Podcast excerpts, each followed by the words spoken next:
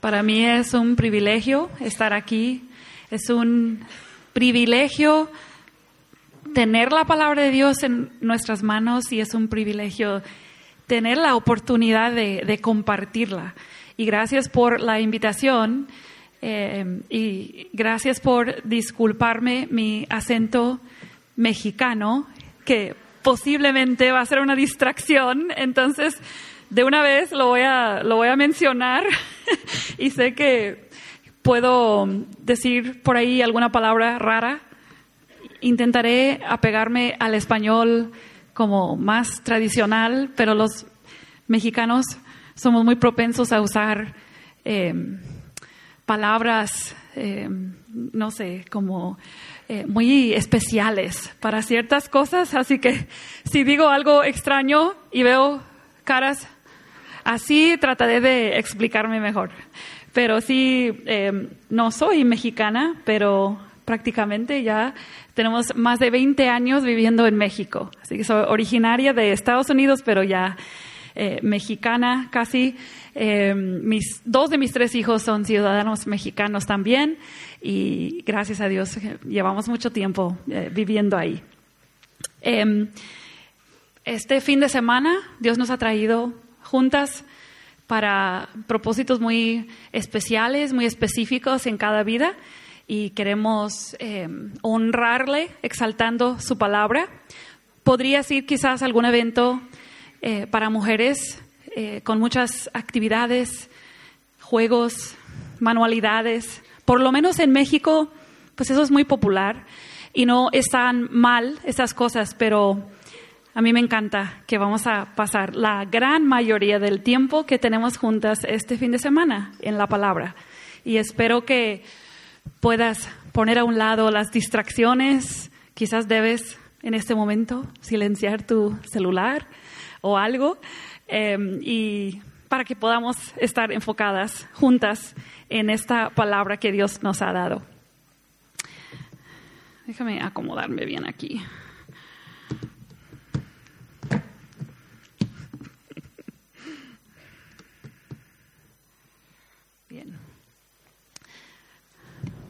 Katie Harrison dijo, la maternidad no tiene definición. La maternidad es un sentimiento.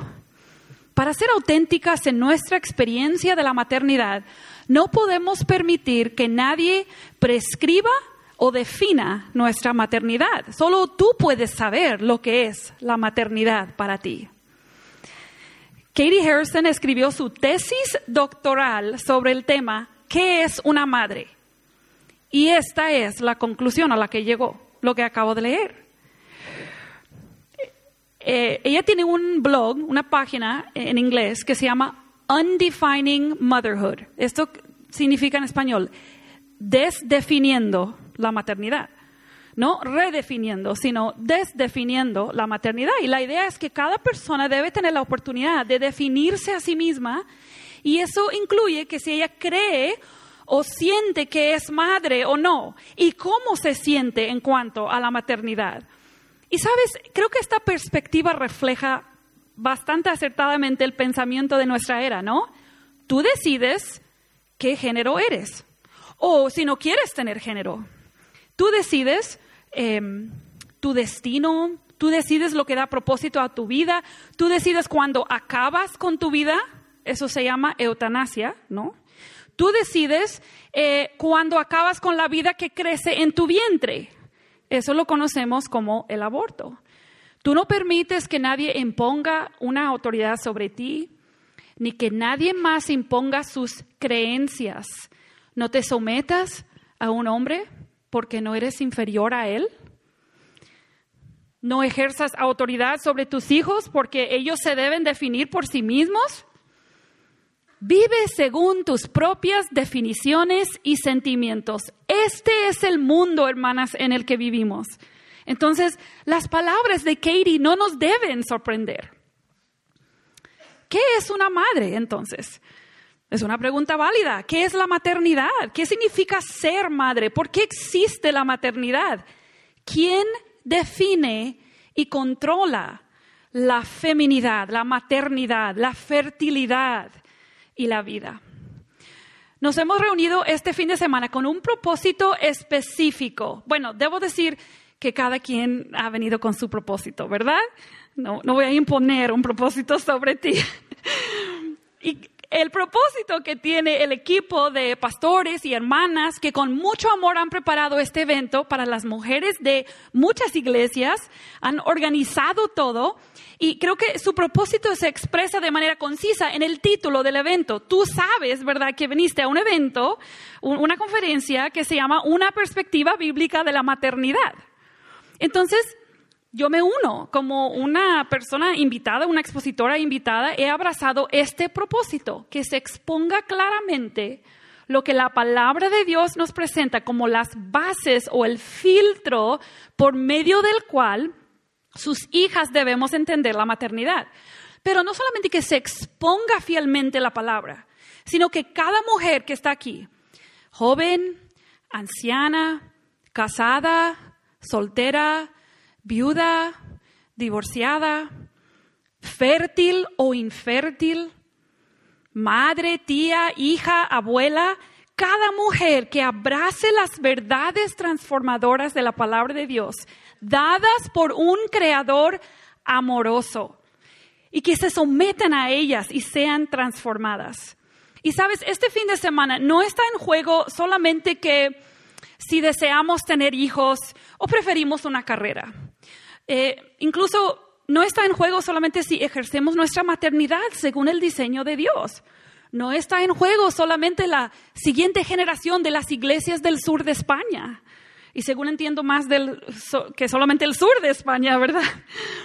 Primero, mis hermanas, sea cual sea tu situación de vida, o tu estado civil, o tu carrera, o si tienes hijos o no, primero tú o yo Tú y yo tenemos que examinar nuestra disposición delante de nuestro Dios y el plan que Él tiene para nosotras.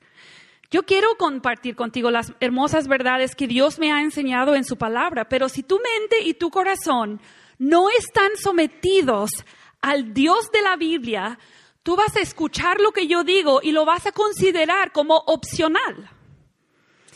Es sano que peses mis palabras, eso sí, es sano que peses mis palabras y que te preguntes si reflejan fielmente la verdad de la Biblia. Y en base a eso decides si crees y te sometes y permites que te transforme. Pero si no vienes ya con un corazón que desea conocer más a Dios, que desea someterse, someter tus ideas, tus deseos, tus acciones a Él, entonces vas a pesar lo que escuchas bajo el criterio de que si te gusta o no lo que estás escuchando. Y esto no es un buen criterio para escuchar. Y no produce cambio. Entonces quiero invitarte a unirte conmigo. Vamos a hacer algo. Eh, aquí ahora, antes de realmente comenzar el tiempo que vamos a tener juntas este fin de semana, y yo quiero invitarte de manera deliberada a tomar tus ideas, tus creencias, lo, que traes en la cabeza, ¿sí? Y, y las cosas que definen cómo tú filtras tu vida. Y quiero que pongas tu mente delante de Dios y que le invites a transformar cualquier creencia que tú tengas que no refleja acertadamente la verdad de la palabra de Dios. Pero también, no solamente tus creencias, vamos a tener un momento para hacer esto, ¿ok? Eh, ok, ok es una expresión muy mexicana, perdón, ¿ok?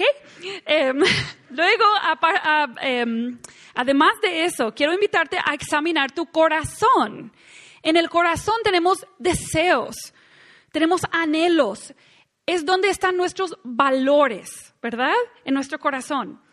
Entonces, quiero invitarte a, tomar tu corazón, lo que tú adoras y, que extiendas tus manos y le invites a Dios a ser el centro de tu adoración este fin de semana y más allá. Que Él tenga reino absoluto en tu corazón.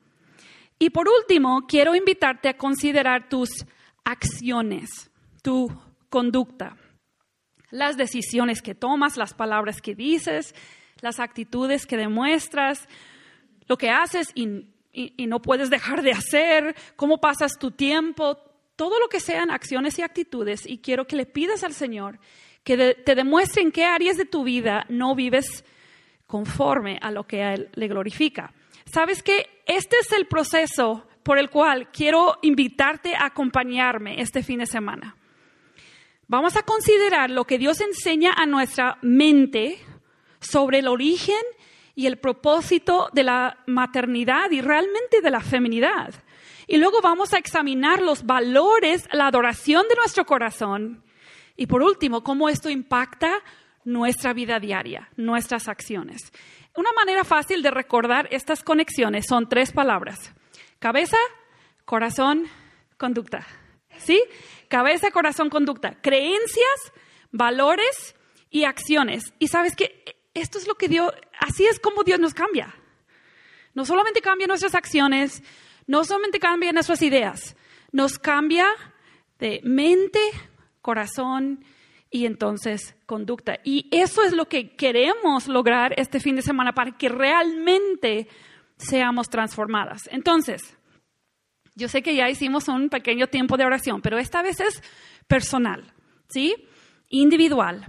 Quiero pedirte que pases un minuto, quizás un minuto y medio, y que entregues específicamente tu mente, tu corazón, y tus acciones o tu vida diaria y que sometas tu vida a su verdad y que le invites, le digas, Señor, yo quiero que me cambies. Si no es, si estoy creyendo una mentira, quiero saberlo. Si estoy adorando algo que no seas tú, quiero, quiero saberlo para entregarlo a ti, ¿sí? Para arrepentirme también. Entonces, vamos a tomar un minuto y vamos a orar y yo terminaré el, este pequeño tiempo de oración con una oración y luego entraremos en materia.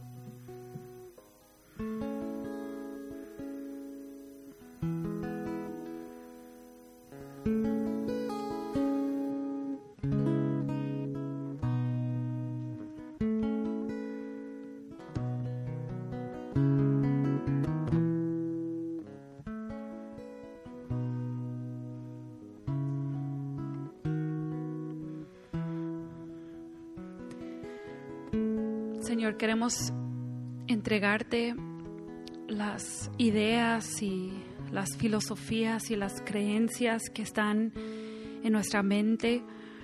Eh, escuchamos muchas voces, eh, a veces hacemos caso a las voces equivocadas, a veces hemos sido enseñadas eh, por fuentes que creemos confiables y al final no lo son porque no reflejan tu verdad.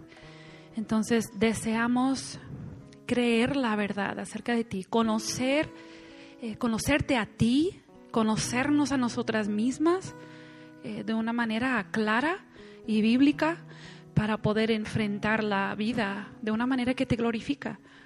Y también te entregamos nuestros corazones, los deseos, anhelos, los valores que tenemos, lo que, lo que realmente valoramos día en día y entendemos que nuestros corazones son afectados por el pecado y es seguro que todas tenemos eh, deseos y anhelos que em, no, no, reflejan eh, tu, tu, reino, el deseo de avanzar tu reino, Señor, y, y de glorificarte. Y por último, te entregamos nuestras vidas diarias, las acciones, las actitudes, las palabras, lo que hacemos y no hacemos, cómo eh, tratamos a las personas, eh, cómo pasamos nuestro tiempo, qué priorizamos en nuestra agenda. Todas estas cosas, Señor, son resultado de nuestras creencias y nuestros valores. Y lo que deseamos es ser personas íntegras, que, que reflejen tu carácter y tu gloria y vivan para ti en toda área de nuestra vida. Y así ser luz, Señor, a las, a las eh, generaciones siguientes y también a las personas que nos rodean en este mundo de tanta oscuridad. Entonces, Señor, yo estoy agradecida porque sé que estás obrando. Eh, ya he notado tu, tu obra al, alinear incluso la letra de los himnos que hemos cantado con el contenido de la enseñanza y yo sé que tú estás obrando y veo, eh, veo tu gloria, veo a mujeres reunidas porque desean escuchar tu palabra, Señor. No, no es para pasarlo bien necesariamente como, como entreteniéndose, creo que vienen con un deseo de escuchar y yo te pido que honres ese deseo y que también em, doblegues nuestros corazones, que la sumisión sea algo que nos caracterice, a, a pesar de que no es una idea popular. Y queremos agradarte, Señor, y queremos descubrir las áreas que tú quieres transformar en nuestros corazones. Y te pido, Señor, de tu ayuda para poder ser eh, clara y, y fiel en comunicar tu verdad. En el nombre de Cristo pedimos esto. Amén. Si tienes tu Biblia ahí, puedes abrir a Génesis capítulo 1. Me imagino que ya sabías que teníamos que empezar ahí, ¿no? Si vamos a hablar de la perspectiva bíblica de la maternidad, creo que no hay otro lugar para empezar. Vamos a abrir a Génesis 1 y voy a hacer algo eh, un poco diferente. Eh, quiero, quiero pedirte que me acompañes mientras te cuento una historia. Es una historia que probablemente ya conoces, pero quizás nunca la has considerado a la luz de la pregunta, ¿qué significa realmente la maternidad? Érase una vez en una enorme galaxia hermosa, sobre una pequeña bola de masa oscura y sin forma reconocible, habló una voz con autoridad, sea la luz. Y hubo luz, y el desorden se empezó a ordenar, las aguas se acomodaron alrededor de masas de tierra seca, esa tierra se comenzó a cubrir de plantas y árboles, los cielos también tomaron forma y en ellos fueron colocadas lumbreras para el día y la noche, los cuerpos de agua, mares y ríos, eh, fueron, se, llenaron de seres vivientes que nadaban de muchas maneras variadas. Los cielos también se llenaron de seres vivientes que volaban.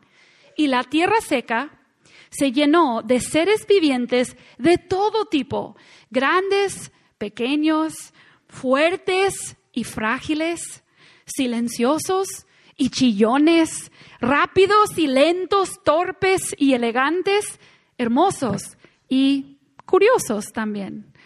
Esta misma voz, llena de autoridad, ha creado todo esto. Y la Biblia me dice que es la voz de Elohim, Dios poderoso, el que acomoda las galaxias y crea con solamente su palabra, ha diseñado para sí un pequeño planeta. Digo pequeño, porque hay muchos planetas y son más grandes, ¿no? Algunos. Un pequeño planeta que tiene las capacidades de sostener vida. Todo esto que ha creado es bueno. Él mismo lo dice en versículo 23 de capítulo 1. Y vio Dios que era bueno. Mientras observamos la escena, vemos que el Creador aún no termina con su proyecto. Escuchamos una vez más aquella voz potente, versículo 26, hagamos al hombre a nuestra imagen, conforme a nuestra semejanza, y señoree en toda la tierra. Parece que todo lo anterior ha sido un preparativo para la criatura especial que portará la misma imagen del Dios que lo crea. El narrador Moisés expresa nuestro origen en forma de una poesía. Versículo 27. Dios creó al hombre a su imagen, a imagen de Dios lo creó, varón y hembra los creó. Génesis 2 continúa asombrándonos con más detalles sobre esta escena. Eh, el versículo 7 dice, Jehová Dios formó al hombre del polvo de la tierra y sopló en su nariz aliento de vida y fue el hombre un ser viviente. Dios fue quien hizo esto. Fue un ser viviente porque Dios lo creó. Habiendo hecho esto, Dios ve que por primera vez hay algo que no es bueno. No es bueno que el hombre esté solo y entonces Dios le hace una ayuda idónea o una contraparte adecuada, una contraparte ideal. Pero en lugar de formarla del polvo de la tierra, decide formarla a partir de un hueso, una costilla del hombre, del varón. Aquí estamos delante de toda esta creación increíblemente hermosa, buena, variada y creativa. Y la estrella de todo, estas dos criaturas, hechas por el Dios creador, a imagen de Dios, varón y hembra. Su color de piel, su sexo, su etnicidad, su edad, ninguna de esas cosas define su esencia. Son criaturas de Dios hechas a su propia imagen. ¿Y para qué? ¿Por qué Dios ha creado todo esto? ¿Y qué quiere Dios de estas criaturas que llevan su imagen? Versículo 28. Y los bendijo Dios y les dijo, fructificad y multiplicaos, llenad la tierra y sojuzgadla, y señoread en los peces del mar, en las aves de los cielos y en todas las bestias que se mueven sobre la tierra. Perdón, ese es capítulo 1, versículo 28. Las primeras palabras registradas del Dios creador dirigidas a las personas que Él creó a su imagen fueron las de esta comisión. Es una comisión y les da su propósito de existir, su razón de ser, su proyecto de vida, proyecto de vida. Su proyecto de vida es este. Como representantes de su Creador, debían disfrutar de su relación con Dios y entre ellos mutuamente mientras llenen la tierra de sus propios descendientes y señoreen en la creación. Poco a poco, ese planeta, diseñado por la misma mano de Dios para sostener la vida de su creación, debe convertirse en un lugar completamente entregado al reino de Dios.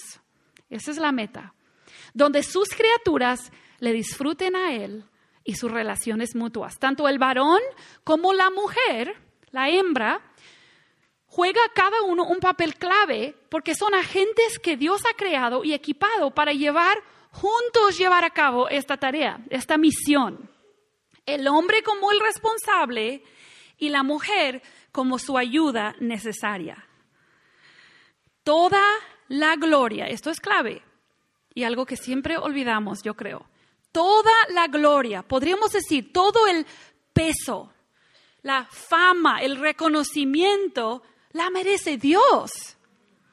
Toda la gloria la merece Dios por quien es. Y Él ha escogido glorificarse a sí mismo por medio de crear a personas que reflejen su imagen y por lo tanto tienen una capacidad especial para reproducirse y así traerle gloria y experimentar comunión con Él.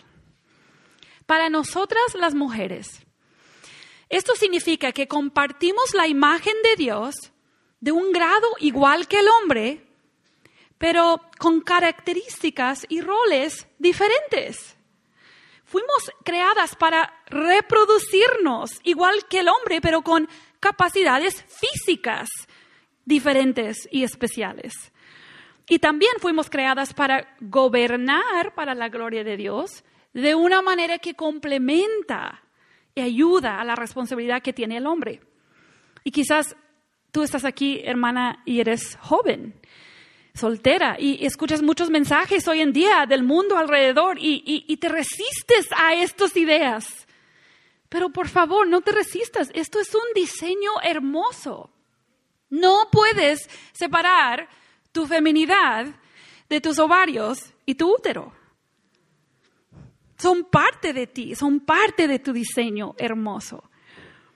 No puedes separar tu feminidad de una constitución física y emocional ideal para aportar vida. Y esas capacidades reflejan el diseño perfecto de tu creador. Y eso es bueno en gran manera, como dice Génesis. La creación y comisión de la primera pareja de portadores de la imagen de Dios es el principio de la historia de cada ser humano que ha vivido desde ese momento. ¿Cómo llegamos a existir? ¿Y para qué fuimos creados? Impacta cada aspecto de nuestra vida. Tenemos que conocer nuestra historia. El ambiente en el que vivía ese primer matrimonio fue ideal. Tenían completa provisión física por medio del medio ambiente y el huerto que Dios había eh, creado para ellos, donde Dios les había colocado. También tenían provisión emocional por la relación íntima y transparente que gozaban entre ellos y también con Dios. En especial con Dios tenían completa provisión espiritual. Entonces, era ideal su ambiente y su vida. Dios estaba presente con ellos en el huerto y tenían una comisión que daba propósito a su vida, ¿no? Un trabajo gratificante y satisfactorio. Génesis 2, 16 y 17 nos dice cómo Dios les advirtió acerca de su única vulnerabilidad. Y mandó Jehová Dios al hombre diciendo, de todo árbol del huerto podrás comer, mas del árbol de la ciencia del bien y del mal no comerás, porque el día que de él comieres, ciertamente morirás. Desde el principio, Dios dio abundante provisión junto a límites claros. Dios dio abundante provisión junto a límites claros. Este es el carácter de nuestro Dios. No sería Dios si no fuera así. El hombre y la mujer tenían una voluntad propia. Fueron creados para usar esa voluntad para la gloria de Dios. La consecuencia de no respetar estos límites de Dios, de, usar su voluntad para ir en contra de los deseos de Dios, sería la muerte. Y mira, tú y yo pensamos en muerte y inmediatamente nos podemos imaginar un cuerpo sin aliento, quizás en un funeral, en un ataúd. Y sabemos que esa persona nunca va a volver a respirar aire o a hablar con nosotros, pero la primera pareja nunca había visto esto. No sabían en su experiencia lo que significaba morir, pero Dios es un comunicador perfecto. Y no hay duda de que sí entendían esta eh, advertencia que Dios les daba, que si no seguían el plan de Dios, experimentarían separación de Dios y terminaría su vida. Entonces la mujer conocía sus instrucciones. Pero apenas comienza el capítulo 3 de Génesis y la encontramos entablando una conversación con una serpiente intrusa, chismosa. La mujer se deja influenciar por las palabras e ideas manipuladoras y sutiles del enemigo de Dios. Lo primero que hace él es cuestionar las palabras de Dios. ¿Lo ves ahí en capítulo 3? Con que Dios os ha dicho no comáis de todo árbol del huerto. Él sabe que si él puede hacer que ella dude de quién es Dios y de la veracidad de las palabras de Dios, entonces ella se va a quitar a sí misma de debajo de esa protección y esa provisión de Dios que ella está experimentando en su vida, porque ella está viviendo hasta este momento en sumisión al reino de Dios. De esta manera, ella se va a convertir, entonces se va a exponer a convertirse en un instrumento del enemigo. El enemigo desea socavar y destruir el mundo que Dios ha creado para su propia gloria. El enemigo tiene una agenda Siempre ha sido su agenda. que Dios no sea glorificado, sino que Él sea glorificado en lugar de Dios. Él quiere ser exaltado en lugar de Dios.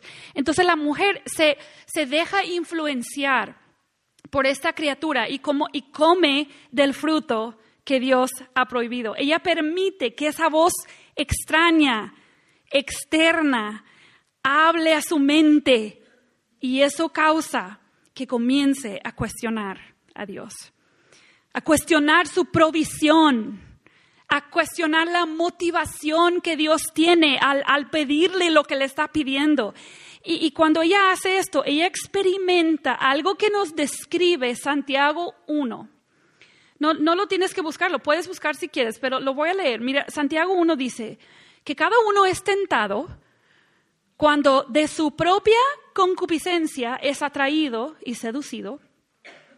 Entonces la concupiscencia, después que ha concebido, da a luz el pecado y el pecado, siendo consumado, da a luz la muerte. Y si seguimos leyendo en ese capítulo, vemos que, eh, eh, o sea, pensamos en Eva, porque dice que como primicia de las criaturas de Dios, Eva erró porque ¿qué olvidó? Eva olvidó algo clave. Ella olvidó que toda buena dádiva y todo don perfecto desciende de lo alto, del Dios en quien no hay variación. Todas las mujeres, las hijas de Eva, hemos cometido este mismo error. Hemos olvidado que todo, toda buena dádiva desciende de lo alto. La mujer es el primer ser humano que conoce el pecado, que se deja seducir por sus propios deseos y experimenta la concepción y alumbramiento del pecado en su vida. Y cuando ella permite que suceda esto, ella sufre la muerte. Desde ese momento, su cuerpo empieza una marcha lenta hacia la muerte y su alma se enfrenta posiblemente al destino de la muerte eterna. Dios no mintió. Eva ese día sí sufrió muerte. Su instinto es invitar a su esposo Adán a participar con ella en esta tragedia y él acepta su invitación. Cada mujer y hombre que hemos vivido desde o a partir de ese momento somos afectados por las acciones de Adán y la mujer. Dios creó al hombre y la mujer a su imagen para tener una relación con Él. Entonces, ¿qué ha pasado ahora?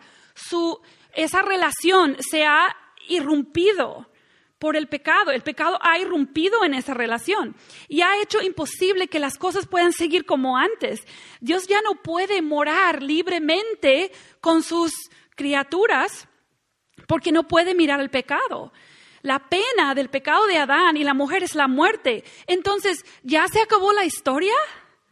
¿Dios podrá morar otra vez con sus criaturas? ¿Dios podrá reinar sobre sus criaturas? ¿Dios será glorificado alguna vez como Él merece? Ese día cuando Adán y la mujer toman la decisión de creer a un ser creado más que a su creador, Dios llega al huerto para pasear y platicar con ellos, como él acostumbraba, pero ellos no lo están esperando como siempre. ¿Dónde están?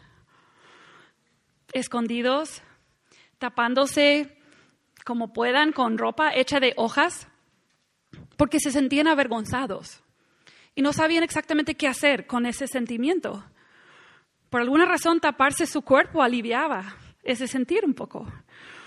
Entonces Dios entabla una conversación histórica con la serpiente, el hombre y la mujer en Génesis 3. Y Dios juzga justamente a la serpiente, el enemigo de Dios. Génesis 3 nos dice que le maldijo tal que andará siempre sobre su pecho comiendo polvo y que la mujer en quien él buscó aliada será su enemigo mortal. Esto es interesante. Ella se va a reproducir y específicamente ella dará a luz un hijo quien aplastará la cabeza de la serpiente, causándole una herida mortal. Mientras que la serpiente, a pesar de todo su esfuerzo por derrotarle, solo va a alcanzar causarle una herida menor al aplastador. Esto va a suceder por medio de, una de un descendiente de Eva, de la mujer. Esta promesa en Génesis 3.15, si tienes tu Biblia abierta, lo puedes leer. Es realmente increíble cuando te detienes a pensarlo bien, porque Dios había diseñado y creado todo un planeta con el propósito de establecer allí un reino suyo donde sus criaturas especiales, hechos a su, hechas a su imagen, se reproducirían y trabajarían para llenar todo ese planeta de portadores de la imagen de Dios que traerían gloria a Él. Y las primeritas, como decimos en México, las primeritas de esas criaturas le traicionaron. Entonces, ¿qué esperarías tú? ¿Qué harías tú en esta situación? Digamos que tú crías caballos y que tú crías caballos con un propósito muy específico, con el propósito de servir a niños con necesidades especiales. Creo que se llama terapia equina.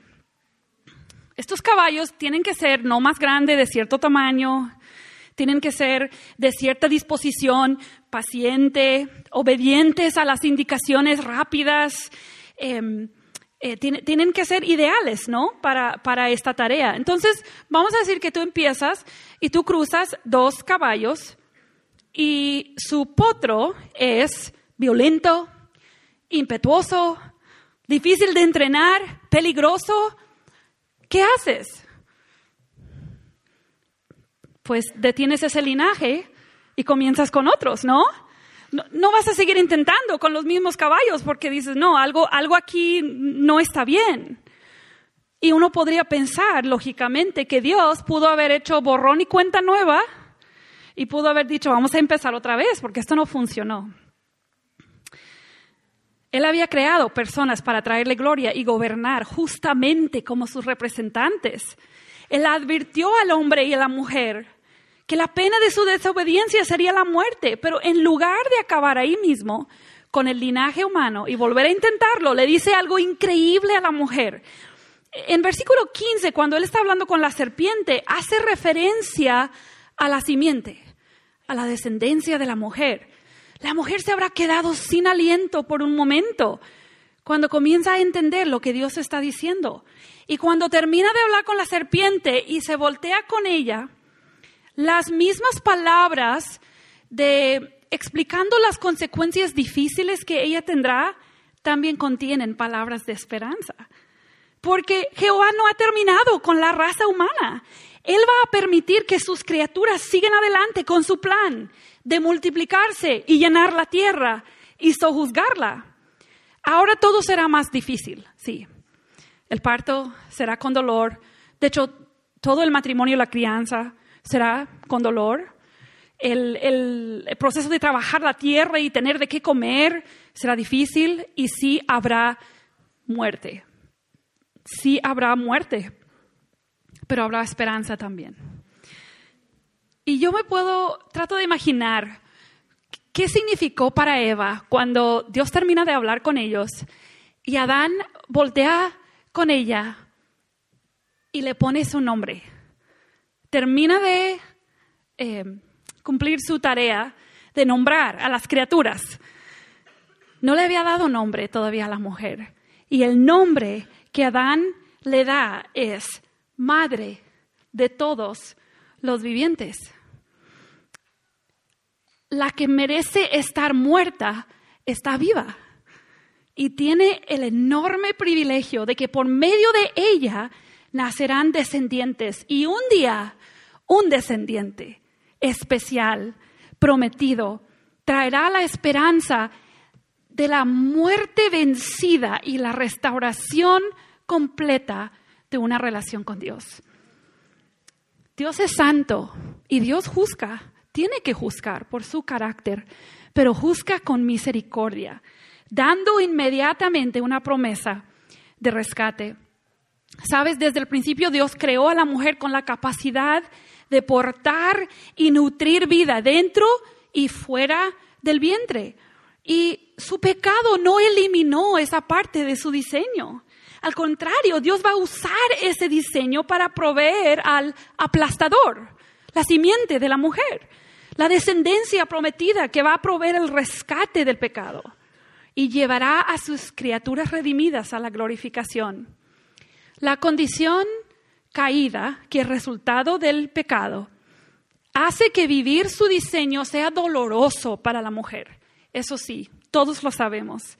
Significa que habrá tragedias, significa que habrá infertilidad, donde antes no hubiera existido la infertilidad. Habrá pérdida, habrá confusión, sí. Pero el diseño y su propósito siguen vigentes. Y da esperanza a cada mujer sin importar su situación biológica de fertilidad. Si seguimos con la historia, Eva sufriría el dolor de la decepción al entender que Caín, la descendencia que ella consiguió del Señor, es lo que significa el nombre de Caín, no es la descendencia prometida. De hecho, él mataría a su hermano, ella, ella sufriría la pérdida, el dolor más grande que una madre puede sufrir al sufrir la muerte de un hijo y el entender que el otro no es esa descendencia prometida. Entonces, cuando nace Seth, creo que Eva ha madurado un poco y entiende que algo especial tiene este hijo. Y es verdad. Seth, eh, por medio de Seth, un hombre justo, vendrá el justo Noé, Abraham, David y eventualmente ese bebé en un pesebre. Ahora, si partimos de este punto, donde estamos en Génesis 3 y 4, y vamos siguiendo la historia que la Biblia nos narra, podemos trazar un hilo. Un hilo que en particular nos ayuda a comprender la maternidad desde una perspectiva bíblica, la maternidad en el plan del Creador. Quizás podrías imaginar un tren conmigo por un momento, un tren del tiempo. En lugar de una máquina del tiempo, vamos a subirnos a un tren del tiempo eh, ustedes usan los trenes aquí mucho en España. Nosotros nos subimos a un tren el otro día, bien rápido llegamos a Córdoba. Entonces, vamos a, subirnos al ave y al ave del tiempo. Y si nosotros nos subiéramos en Génesis 4 y nos detuviéramos en cada estación donde surge este hilo, eh, el, hilo de... Em, el, hilo de la fertilidad, la infertilidad, de la descendencia prometida, la simiente prometida, estos hilos, especialmente en el Antiguo Testamento, es increíble cuántas veces vemos en el mismo pasaje a, algo que tiene que ver con una mujer infértil o esperando bebé o deseando bebé. Y en, el mismo, en la misma historia vemos la promesa reiterada o algún eco de esa promesa y vemos a Dios. Y lo que vemos es a un Dios fiel, leal, un Dios proveedor, un Dios soberano sobre las circunstancias como nadie más lo es. Y, no tenemos tiempo de parar en cada estación, porque eso sí sería mm, muy largo la conferencia. Pero quiero que pienses, porque creo que la mayoría estamos familiarizadas con eh, muchas historias de la Biblia, ¿no? Entonces piensa, por ejemplo, un momento en la historia de Abraham y Sara la promesa que fue dada a Abraham, que en él serían benditas, en, su en descendencia serían benditas todas las familias de la tierra. Pero, ¿qué le pasa a Sara? No, no tiene hijo y no tiene hijo y, y dice, no, con esta mujer, no, ella no es, no es Ismael, no, es Sara, es Sara, es Sara y Sara sigue estéril. Y después de tantos años, Dios da a Isaac. Y luego se casa Isaac y Rebeca no, no queda embarazada. Entonces Isaac le pide al Señor y Dios al final le da a Rebeca esos hijos. Em, hay, muchas historias en, el Antiguo Testamento que, que pudiéramos mencionar, pero piensa un momento en la mamá de Moisés y las parteras hebreas. ¿Te acuerdas de esa historia? La mamá de Moisés no, no es eh, estéril. Ella tiene hijos, pero el problema es que ella está embarazada de un hijo que ella sabe que lo van a matar cuando él nazca. Entonces ella confía en Jehová en un tiempo cuando muchos no confiaban en Jehová. Dios protege a ese bebé Y luego en ese mismo tiempo las parteras fueron fieles en no matar a los bebés y Dios las bendijo y les dio hijos propios como una bendición por haber obedecido a Dios. Entonces, este, este hilo de, eh, pudieras leer todo el Antiguo Testamento buscando estas, em, estas cosas que son hermosas, pero quiero que nos detengamos, eh, que detengamos el tren un momento en la historia de Ruth.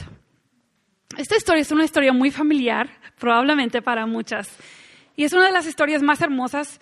De hecho, dicen la, literatura la reconoce como una de las historias más hermosas jamás escritas. Pero si tú lees este, este libro pequeño, corto, fascinante, sabes que se trata de una familia judía que abandona su hogar en Judá porque quiere encontrar sustento en el país de Moab. Había una hambruna. El, el, papá muere allí, los dos hijos se casan y también fallecen. Entonces Noemí se queda con sus dos nueras moabitas, ¿verdad? Bueno, ella se entera de que ya hay pan en Judá, entonces ella quiere regresar y sus nueras quieren acompañarla, pero eh, probablemente por costumbre, no como por obligación, debían quedarse con ella. Entonces ella intenta convencerles de quedarse en su país, donde tendrían, según ella, mucho mejor oportunidad de volver a casarse. Orfa le hace caso a su suegra, pero Ruth no. Y no tenemos tiempo de contar toda la historia. Si quieres, léelo esta noche, mañana en la mañana, pero es una narración magistral llena de contrastes, ironías, sorpresas, pero sabes, ahí ves los hilos de la infertilidad, de la simiente, del linaje real de David, la redención, y todo eso teje un cuadro que apunta al amor leal del Dios redentor. El carácter de Dios y su trato hacia las mujeres en esta historia y en muchas historias del Antiguo Testamento nos deja muy claro algo que todas tenemos que recordar. Vivir en el cuerpo de una mujer creada en la imagen de Dios con la capacidad de sostener vida no se trata de mí, se trata de Dios. Siempre se ha tratado de Dios. Historia tras historia de la Biblia nos apunta a este Dios y esto es algo que tenemos que recordar. Bueno, podríamos hablar de David y Betsabé. ¿Se acuerdan que su primera, su primer hijo murió por causa de su pecado, pero luego Dios les dio otro hijo que también sería de ese linaje de la simiente prometida? Un Dios fiel, un Dios leal y que Él busca nuestra redención a pesar de nosotros. La infertilidad es un tema repetido a lo largo del hilo del linaje de la simiente prometida.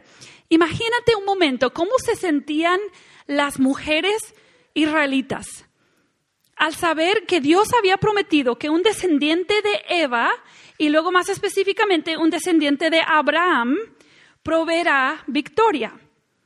Proveerá una manera en que cada persona pueda tener acceso a Dios sin tener que matar animales y pasar por medio de un sacerdote, para que ese sacerdote rogara por, por él o por ella. Imagínate, mujer tras mujer, por cientos de años, daba luz a hijo tras hijo, preguntándose siempre, ¿será este el prometido? Y mujer tras mujer, sufre la agonía de no poder tener hijos y no tener la posibilidad de proveer la simiente prometida, prometida a su pueblo. Esta era la realidad para las mujeres hebreas. Sara fue infértil, Rebeca fue infértil y cuando llegamos al Nuevo Testamento nos topamos con otra mujer infértil, estéril.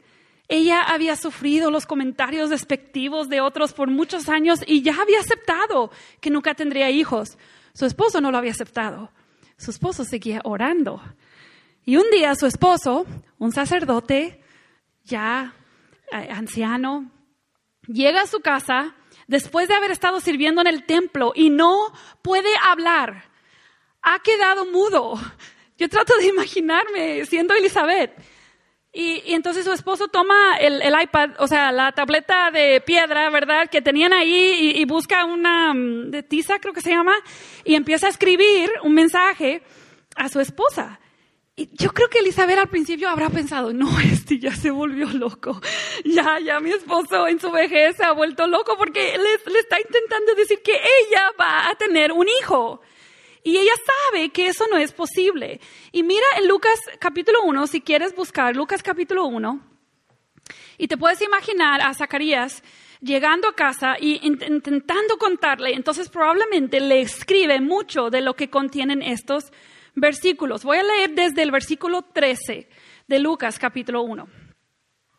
Pero el ángel le dijo, Zacarías, no temas, porque tu oración ha sido oída. Por eso sabemos, ¿verdad? Que Zacarías seguía orando para que su mujer tuviera bebé. Y tu mujer Elizabeth te dará a luz un hijo y llamarás su nombre Juan. Y tendrás gozo y alegría.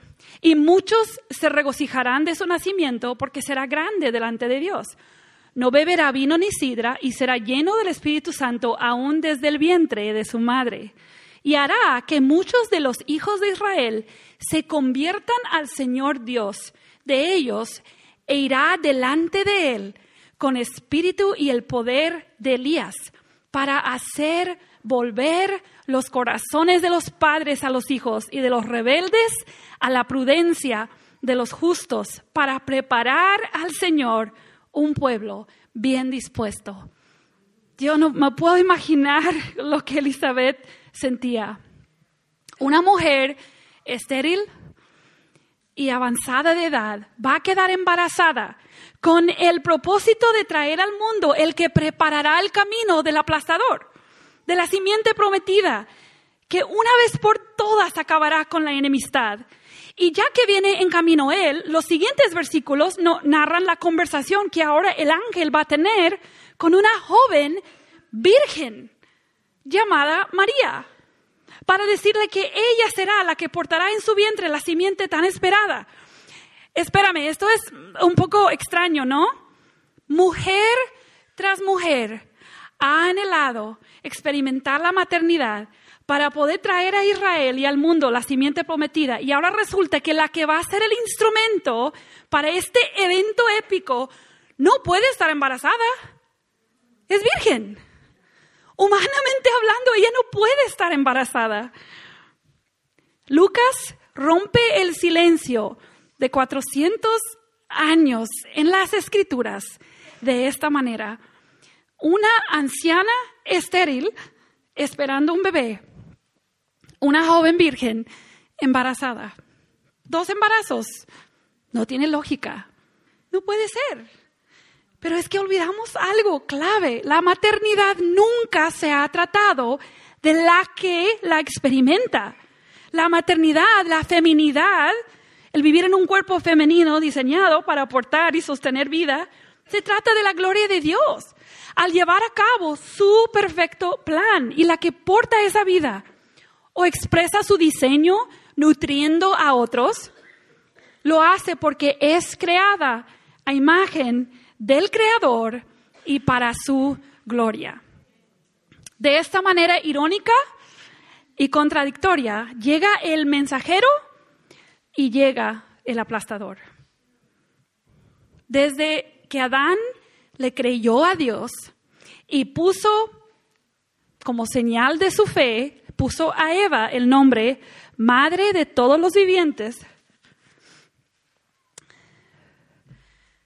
hasta María y José aceptando y abrazando el doloroso privilegio de ser instrumentos en el cumplimiento de la promesa de la simiente prometida que vencería al enemigo y proveería el camino de la restauración y glorificación a todos los creados a imagen de Dios, vemos a Dios, el Creador, obrando su plan. Él es el narrador y su Hijo es el protagonista de la historia de la maternidad. ¿Alguna vez lo habías pensado así? Comenzamos con el Dios creador en Génesis 1, que inició una relación con sus seres creados en Génesis 2. este Dios vistió a Adán y Eva pecadores y los insertó en este glorioso drama de la redención. Y cuando trazamos toda la historia del pueblo de Dios, a veces no parece haber esperanza. David recibe una promesa, por ejemplo, el rey David, que hace eco de Génesis 3.15. Y ahora llegamos al Nuevo Testamento y después de 400 años de silencio ha llegado la tan esperada simiente de la mujer. Jehová no se ha olvidado de sus hijos. En todo el camino usa a mujeres débiles para preservar el linaje de la simiente prometida. La realidad, hermanas, es que ninguna persona ha podido existir, existir aparte de Dios. Dios el Creador es la fuente de vida. Es la fuente de vida física y es la fuente de vida espiritual. Y, y, sin estar reconciliada con Dios, cada persona tiene que sufrir la muerte eterna. Esta es una realidad, es la consecuencia del pecado de la mujer y de Adán y de cada una de nosotras y de cada uno de nuestros hijos, que también son pecadores. La historia de la maternidad es una historia de gran necesidad. En algunos puntos es una historia de gran tragedia, pero en otros de esperanza eterna. Cada mujer que ha recibido el privilegio de ser portadora de vida también ha recibido la naturaleza pecaminosa. Y la Biblia es muy clara en esto. Romanos 5, 12 dice que todos heredamos la naturaleza pecaminosa de Adán y Eva. Dice así, por tanto, como el pecado entró en el mundo por un hombre, y por el pecado, la muerte, así la muerte pasó a todos los hombres o a todas las personas por cuanto todos pecaron. Nunca vamos a poder entender la vida. Nunca vamos a, poder entender nuestro diseño femenino, que es realmente la maternidad y todas sus facetas y todos sus retos si no creemos que esta es la gran realidad que vive cada persona. Todos somos pecadores y desde el momento que nacemos empezamos a morir. Vamos camino a la muerte y el único que puede quitar la pena de muerte y dar vida eterna es la simiente prometida.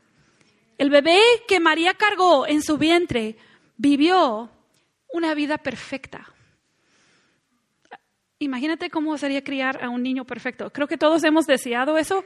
No creo que haya sido tan fácil como como lo pudiéramos pensar, siendo mamá pecadora, criando a un niño perfecto. Pero sabemos que, Dios, que Jesús vivió una vida perfecta y esa vida perfecta es clave, porque si Jesús peca, Él tiene que morir por sus propios pecados, igual que nosotros.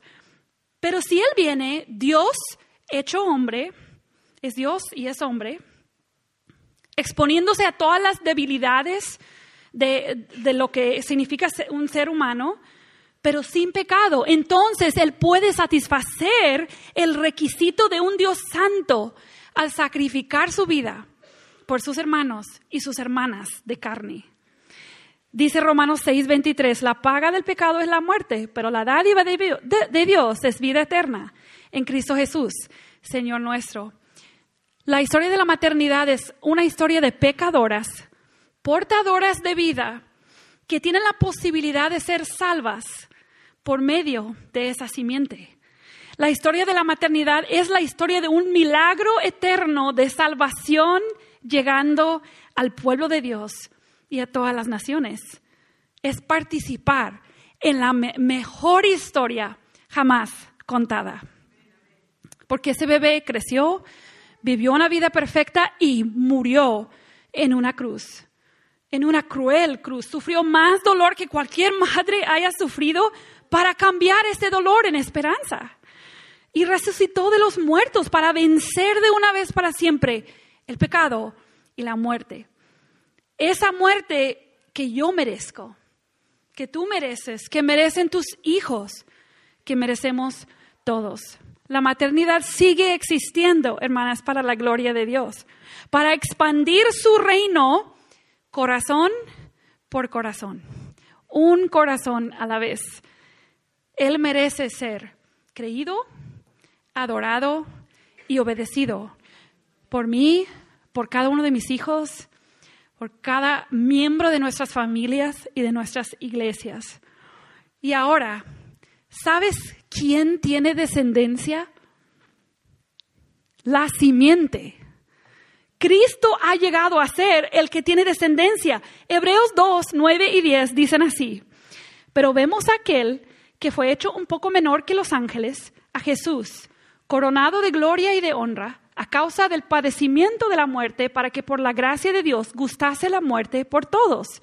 Luego el versículo 10 dice así, porque convenía a aquel por cuya causa son todas las cosas, y por quien todas las cosas subsisten, que habiendo de llevar muchos hijos a la gloria, perfeccionase por aflicciones al autor de la salvación de ellos. Cristo lleva a sus hijos a la gloria con él. La iglesia es la descendencia de Cristo. Las, las madres somos hijas. Y al engendrar hijos y nutrir vida, tenemos el privilegio de apuntar a otros, de llevarlos hacia Él para que lleguen a ser también su descendencia por medio de la fe y el arrepentimiento genuino. ¿Cómo termina la historia de la maternidad? Pues creo que no ha terminado todavía, ¿verdad? Aquí estamos, muchas somos madres, todas somos hijas. Tenemos madres que viven. Ya no anhelamos la maternidad para poder traer al mundo la simiente prometida. Anhelamos la maternidad para portar y nutrir vidas física y espiritualmente, con el fin de que conozcan y se conviertan en hijos de esa simiente prometida. ¿Tendrá fin la historia de la maternidad? Creo que sí. En el libro de Apocalipsis vemos a la descendencia de Cristo, toda reunida con Él en una cena. Una cena que no preparamos las mamás. Me gusta pensar que así termina la historia de la maternidad. Ya no portaremos vida en representación del Creador, sino que habitaremos con Él. El que dijo, yo soy el camino y la verdad y la vida. ¿Qué es la historia de la maternidad? Es la historia del Creador fiel y su plan para preservar y redimir a sus criaturas hechas a su imagen por medio de portadoras de vida, para que le conozcan, glorifiquen y disfruten de Él para siempre. Cada mujer necesita creer que Él es su Señor y Salvador y someterse a Él como su criatura. Katie cree que la maternidad es un sentimiento, que nadie puede definirla ni puede imponer sobre otra persona lo que significa. Esta creencia lleva a Katie a darle un valor inferior a la maternidad y al menospreciar la maternidad y su diseño original, ella también rechaza al Creador y a la simiente prometida. Para las seguidoras de Cristo, conocer y creer la verdadera historia de la maternidad y conocer y creer en su autor divino, abrazamos su definición. ¿Sí? Nosotras no lo definimos, Él lo define y también su propósito. Y podemos convertirnos en mujeres cuya adoración y servicio refleja diariamente una perspectiva bíblica de la maternidad. Probablemente has escuchado algo que dijo Tozer, un teólogo. Dijo, lo que tú piensas acerca de Dios es lo más importante acerca de ti. Algo así, ¿verdad? Traducido. Hay varias traducciones diferentes. Lo que tú piensas acerca de Dios es lo más importante acerca de ti, es lo que te define. Y Jen Wilkin dice que no hay conocimiento propio sin conocimiento de Dios. Y al crecer en conocimiento de Dios, llegamos a conocernos mejor a nosotras mismas. Así funciona, ¿no? El punto es este, tus creencias acerca de Dios son lo más importante en tu vida. Lo que viene a tu mente cuando piensas en Dios o en otras cosas relacionadas con Dios. Determinan todo. Determinan tu vida diaria, tu destino eterno. Y mientras más se alinean tus creencias acerca de Dios con la verdad de la palabra, entonces vas a tener ideas más acertadas acerca de ti misma. Si estamos engañadas acerca de Dios, también estamos autoengañadas. cuando hablamos de, eh, hace un momento, cuando empezamos, hablamos de cabeza, corazón, conducta, ¿no? Lo que buscamos es tener creencias que provocan una adoración correcta en nuestro corazón. Entonces, para terminar, quiero que resumamos lo que acabamos de ver en la historia de la maternidad en tres verdades o, puntos que, que quiero estar segura de que se capten, que son muy importantes. Primero es una verdad acerca de Dios. Dios tiene autoridad y preeminencia sobre la maternidad. Él es el creador, Él es el diseñador y Él es el sustentador de vida. Esta es una verdad que no puede, no, no podemos dudar de esto y ser mujeres bíblicas. Dios tiene preeminencia y autoridad. Y, sabes que la autoridad no, es una idea popular hoy en día. Yo soy mi propia autoridad. Mis preferencias y gustos Em, reina, ¿no? Pero no podemos creer eso. Si queremos ser mujeres que realmente, eh, queremos ser mujeres que, que somos bíblicas, que seguimos a Dios y creemos la verdad. Y hermanas, yo me imagino que cada una de nosotras que estamos aquí hoy, tenemos áreas de nuestra vida en las que tenemos que someternos a Dios, a su autoridad sobre nuestras vidas. Pero Piensa en la belleza de la historia que acabamos de ver y no es una sumisión renuente y, como el niño, ¿verdad? Que y se va a obedecer, ¿verdad? Se está, se está sometiendo solamente porque tú eres más grande o más fuerte. Nosotras tenemos un Dios amoroso y misericordioso que mira todo lo que hizo para que podamos experimentar la salvación eterna.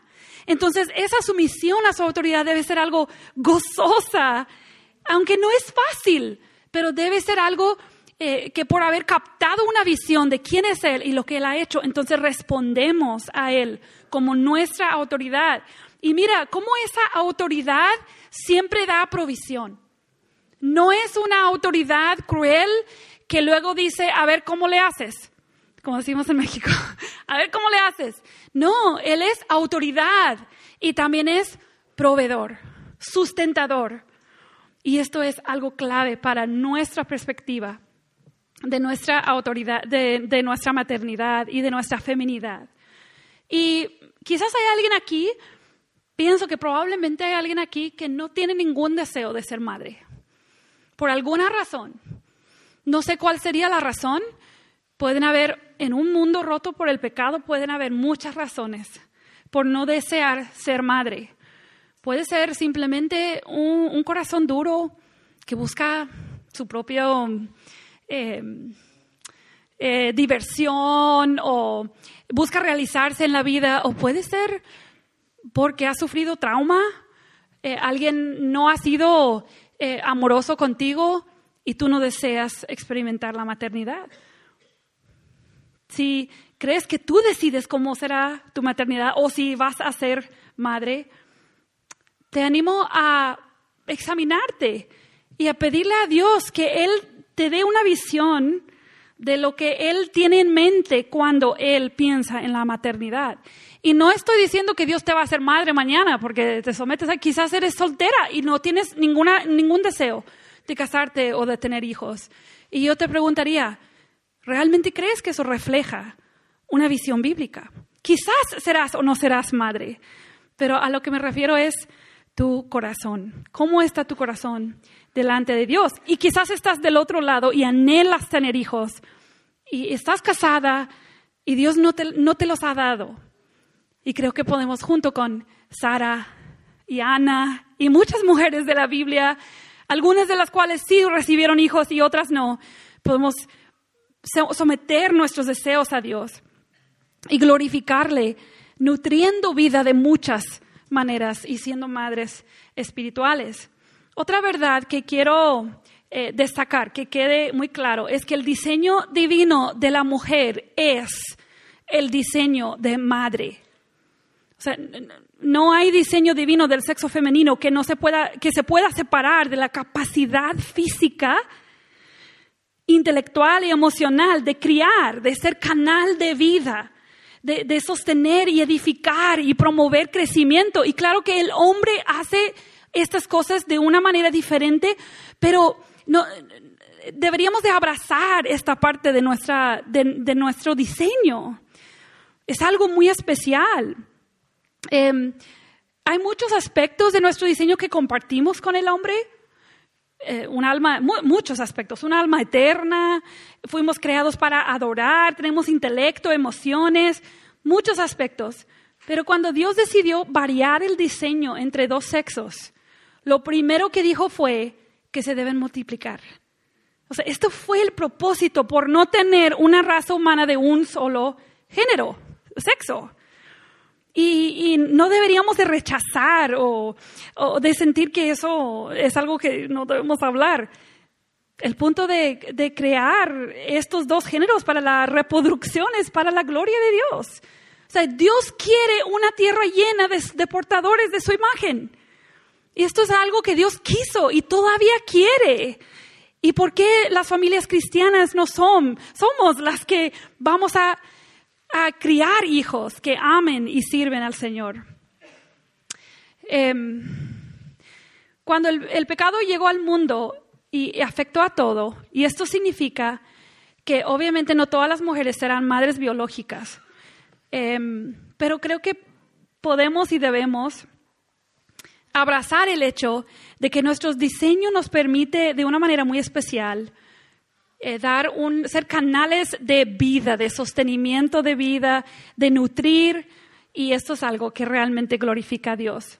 Y eh, por, por último, ya para terminar, quiero destacar que la maternidad física y espiritual es un privilegio, es un privilegio que Dios da pero tiene repercusiones eternas. No solamente es importante para esta vida. La maternidad física y también espiritual, Tito II habla de la maternidad espiritual, ¿verdad? Esto es algo que tiene em, efectos hacia la eternidad. Y es por el Evangelio. El Evangelio da un nuevo propósito a la maternidad. Em, Todas las mujeres creyentes tenemos el privilegio y la responsabilidad de ser canales de vida. Y creo que en Tito 2, personalmente creo que esta es como la manera principal que una mujer puede ejercer su diseño dentro de la iglesia. Creo que principalmente la mujer fue llamada a ejercer dones eh, que su diseño le otorga no tanto en liderazgo y autoridad como en discipulado y relaciones personales. Eso es lo que yo veo en el Nuevo Testamento. Y yo veo algo en Tito 2 como algo hermoso que muchas veces menospreciamos porque no valoramos la gran sabiduría del Creador que tiene diseños diferentes para nosotras. Y creo que nos hace mucha falta abrazar el orden que Dios ha establecido como algo muy bueno y que nuestra parte de eso, tanto en el hogar como en la iglesia, es ser esos canales de vida, especialmente uno con uno, con otras mujeres, eh, con nuestros propios hijos, obviamente. Y creo que las mujeres tenemos un rol clave en la salud de la iglesia. Al hacer esto, al hacer lo que Tito II nos llama a hacer. Y esto es algo eterno, es algo que tiene efectos eternos porque estamos hablando de ser canales de vida espiritual. Dios quiere alcanzar a otras vidas para su gloria por medio de nosotras como sus hijas. Y esto es la maternidad espiritual. Hermana, yo no conozco tu corazón, pero Dios sí, Dios sí lo ve. ¿Estás luchando para someterte a Dios? Contempla la hermosura de su plan y su carácter. Es completamente confiable. El temor te lleva a luchar. Porque ¿será Dios confiable para que yo le entregue todos mis sueños y mis dones y todo lo que yo tenga? Sí, Dios es confiable. Quizás te sientes abrumada, no, no sabes cómo vas a poder vivir tu maternidad para la gloria de Dios en, medio, quizás estás criando hijos pequeños y dices, aquí no hay nada de gloria, ¿verdad? Aquí no hay nada de gloria. Pero no se trata de nosotras, de nuestras fuerzas, de nuestra astucia. No se trata de eso. Día por día podemos rendirnos al poder transformador de Dios y pedirle que nos ayude a poner nuestros ojos en Él. ¿Deseas tener hijos, pero Dios no te los ha concedido? La satisfacción que Jesús ofrece no es sin dolor.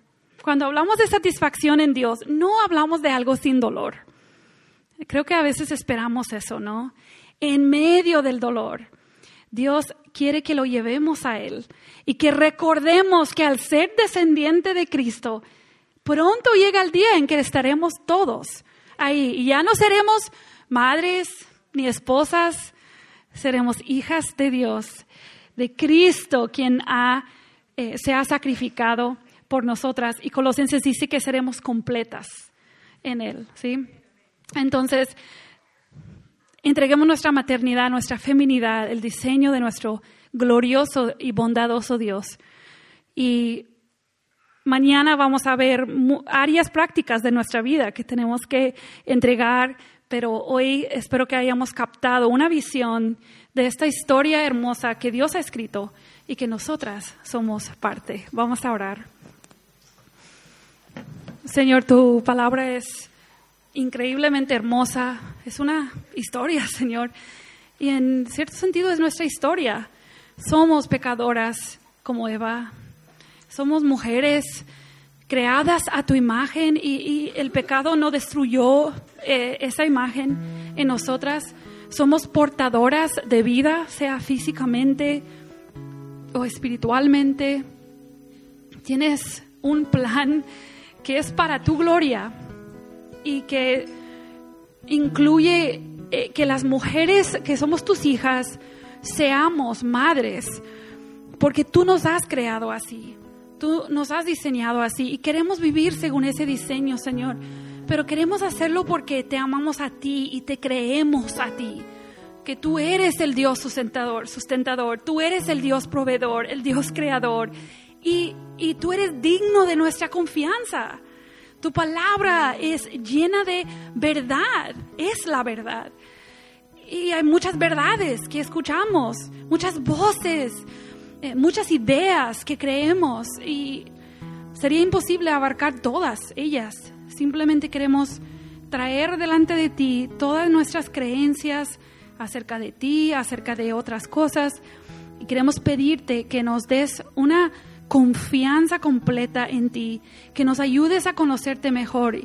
Y Señor, hoy yo creo que puede haber alguien aquí que aún no no ha abrazado el Evangelio, no es hija de Dios todavía, no se ha arrepentido de su pecado, no ha abrazado el sacrificio que, que tú hiciste en la cruz por ella, no ha eh, puesto su fe exclusivamente en la obra de Cristo para tener vida eterna, para ser una seguidora de Cristo. Entonces yo te pido que en esta noche ella pueda llegar a conocerte y todas podamos salir de aquí con un corazón entregado y sumiso a tu hermoso plan como nuestro creador. Gracias Señor, no lo merecemos, pero gracias por hacernos recipientes de tu gracia. En el nombre de Cristo pedimos esto. Amén.